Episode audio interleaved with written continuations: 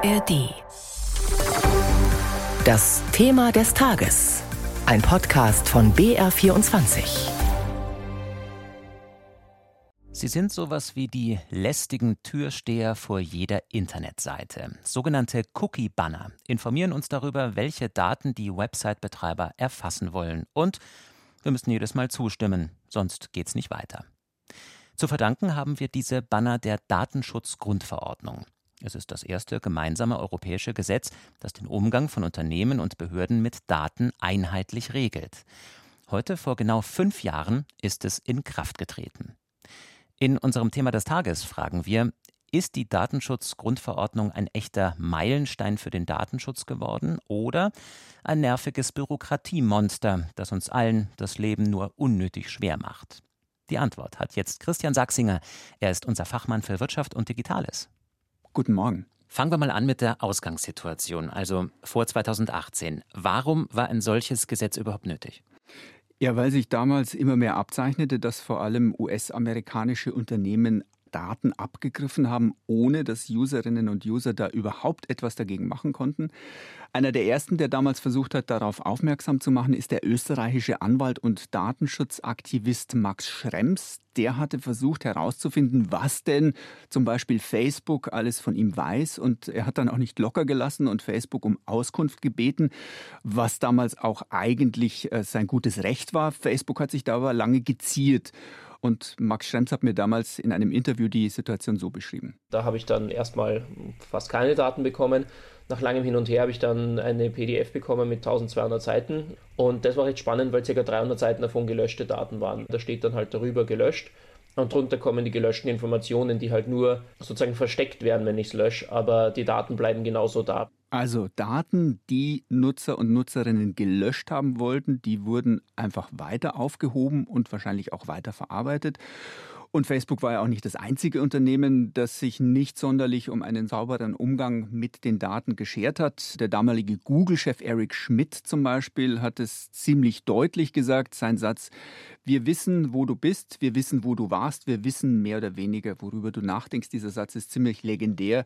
Also das war so die Ausgangssituation 2018 oder davor vor allem. Okay, also es war damals schon nicht zu übersehen, dass einige Konzerne die Daten verwerten. Aber wenn wir ehrlich sind, ein Großteil der User fand das ja auch toll. Es gab ganz neue Möglichkeiten, Messenger anstatt SMS oder Google Maps statt Straßenkarten. Das sind jetzt mal nur zwei Beispiele. Und die meisten Dienste waren auch noch kostenlos. Also viele waren zufrieden mit diesem Deal Daten gegen Apps. Warum hat man das also nicht einfach so weiterlaufen lassen?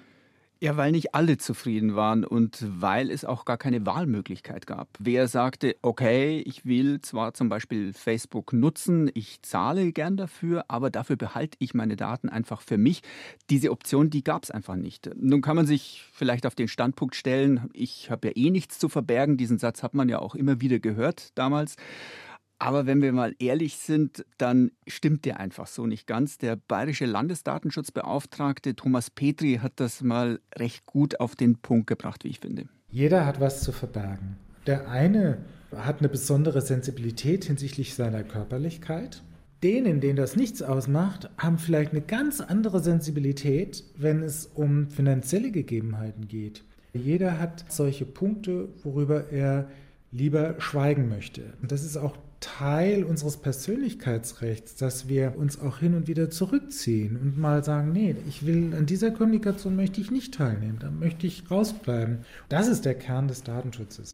Und dann gibt es neben diesen, sagen wir mal, gefühlten Gründen auch noch recht handfeste Gründe, die für einen guten Datenschutz sprechen. Es wurde mit der Zeit auch damals immer deutlicher, dass zum Beispiel Einkaufsportale unsere Profile analysieren und so wissen, ob wir zum Beispiel bereit sind, jetzt im Moment gerade viel Geld zu zahlen oder weniger, ob wir in einer psychischen Situation sind, wo wir anfälliger sind für Spontankäufe, sagen wir mal.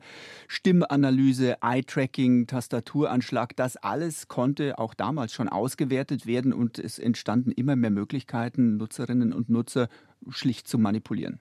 Also langsam aber sicher kam das Bewusstsein für diese Gefahren. Trotzdem, es war nicht ganz einfach, da ein einheitliches Gesetz für ganz Europa zu finden. Die EU-Länder haben jahrelang diskutiert und gerungen um diese Datenschutzgrundverordnung. Warum eigentlich?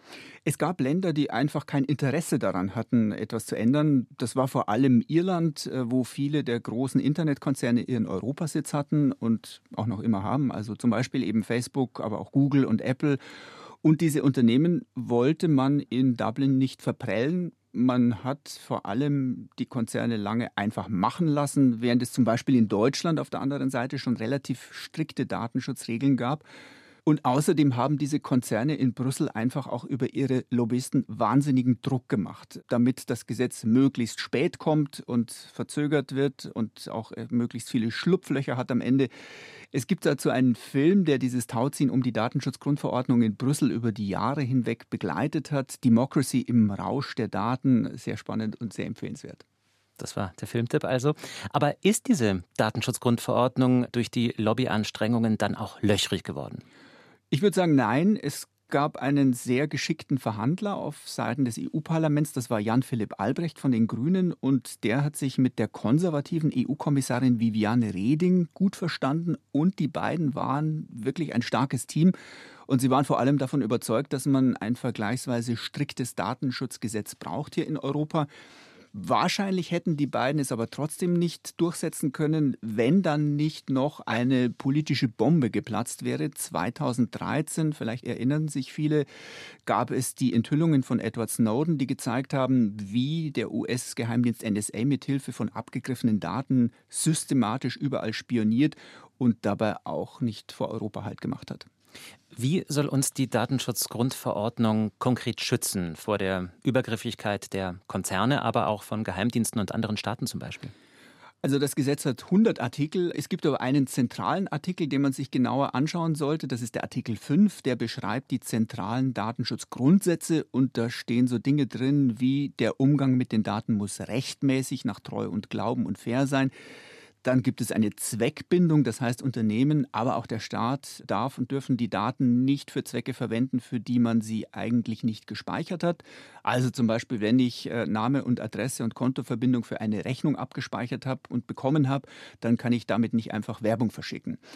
Und es gibt auch noch ein Prinzip der Datensparsamkeit. Das hört sich jetzt vielleicht so ein bisschen schwammig an, diese Grundlinien, aber die zeigen und definieren eigentlich schon recht klar, was geht und was nicht geht. Und halten sich die Unternehmen dran, was nicht geht?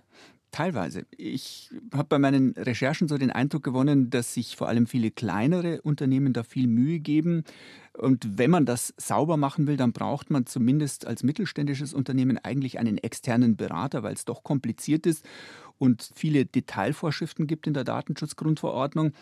Also es ist schon ein bürokratischer Aufwand, den man da betreiben muss. Aber ich würde sagen, der lohnt sich oder würde sich lohnen, wenn alle mitmachen würde. Aber gerade viele große internationale Konzerne, also die, für die man dieses Gesetz ja eigentlich ursprünglich geschrieben hatte, die stehlen sich doch noch recht häufig aus der Verantwortung.